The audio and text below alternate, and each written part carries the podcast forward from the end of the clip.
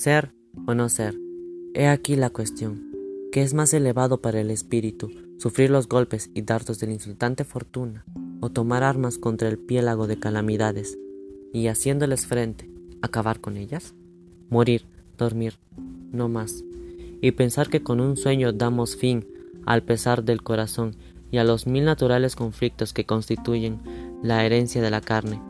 He aquí un término devotamente apetecible, morir, dormir, tal vez soñar. Sí, ahí está el obstáculo, pues es forzoso que nos detenga el considerar que sueños pueden sobrevivir en ese sueño de la muerte, cuando nos hayamos liberado del torbellino de la vida. Esta es la reflexión que da tan larga vida al infortunio, pues ¿quién soportaría los ultrajes y desdenes del mundo, los agravios, las afrentas del soberbio, los tormentos del amor desairado, la tardanza de la ley, las insolencias del poder y los desdenes que el paciente mérito recibe del hombre indigno?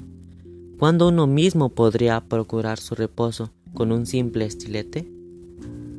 ¿Quién querría llevar tales cargas, gemir y sudar bajo el peso de una vida afanosa, si no fuera por temor a algo tras la muerte, la ignorada región de cuyos confines ningún viajero retorna, temor que desconcierta nuestra voluntad y nos hace soportar los males que nos afligen antes de lanzarnos a otros que desconocemos?